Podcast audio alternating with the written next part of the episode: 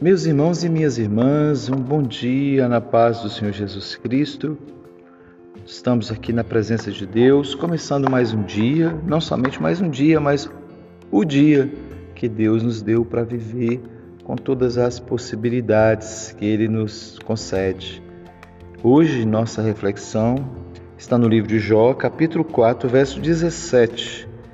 É na forma de uma pergunta o texto. Diz assim: Seria, porventura, o mortal justo diante de Deus? É uma pergunta que é feita a Jó através dos seus amigos e é uma pergunta também que diz respeito a nós. Seria o homem que é mortal, que é falível, que é imperfeito, seria este homem justo diante de Deus? Se nós não conseguimos ser justos nem diante da sociedade, nem diante de nós mesmos, como seríamos justos diante de Deus? Deus que é o, é o verdadeiramente justo, o aferidor da justiça, o padrão de justiça. E muitas vezes no nosso dia a dia, nos nossos afazeres, nas nossas falas, a gente se coloca extremamente justo como se pudéssemos ser em nós mesmos justos. A questão da justiça é porque quem a pratica, que é o nosso caso, é injusto. Como que o injusto fará a justiça? Como que o imperfeito manifestará a perfeição? Como? Então, essa questão tem que ser levada para a nossa vida prática. Todas as vezes que decidimos, que deliberamos, que emitimos uma opinião, que temos uma ação na sociedade, por mais é, boa que pareça aquela ação, aquela atitude, ela está carregada de injustiça. É impossível que não haja algo de injusto, algo de imperfeito naquela decisão, naquela, naquela palavra, porque nós somos injustos. A Bíblia diz: não há um justo sequer. Paulo fala disso na carta aos Romanos, no capítulo 3. Então, a justiça que nós temos é uma justiça atribuída. Nós só somos justos numa questão, que é a questão da justificação dada por Deus através de Jesus.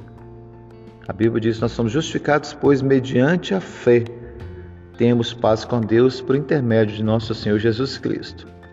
Então não é uma justiça moral, não é uma justiça decorrente de nossas atitudes ou de nossos pensamentos e palavras.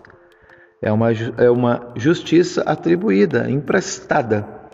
Deus nos declara justos não por causa de nossa atitude para com Ele, mas por causa da atitude de Jesus para conosco. Então, mesmo sendo crentes, servos de Deus, tementes a Deus, a injustiça, ela está presente em todas as nossas ações. Isso não quer dizer que nós devamos ah, justificar nossos erros, pelo contrário, eu estou dizendo que por mais pensados, elaborados, planejados que sejam os nossos atos, ainda assim haverá uma porção de injustiça nele. Nada é perfeito, nada é totalmente justo. E nesse sentido, nos leva a ter uma vida mais humilde, reconhecermos que não conseguiremos a perfeição, que não conseguiremos a justiça total, que é somente Deus que pode aperfeiçoar as nossas obras, é somente Deus que pode é, aperfeiçoar os nossos discursos, nossas ideias.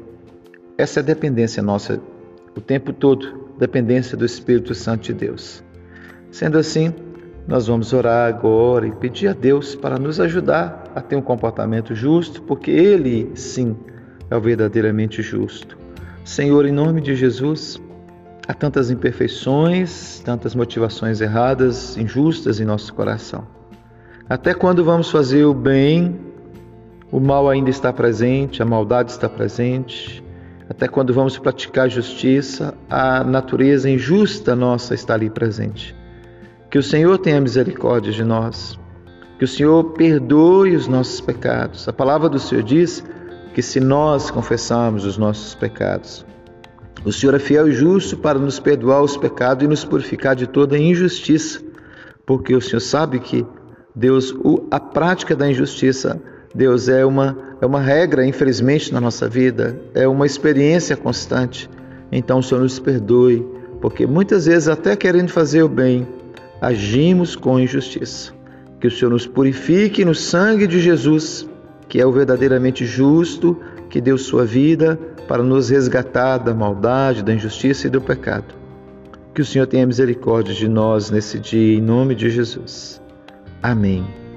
Então, bom dia para vocês. Fiquem na paz do Senhor.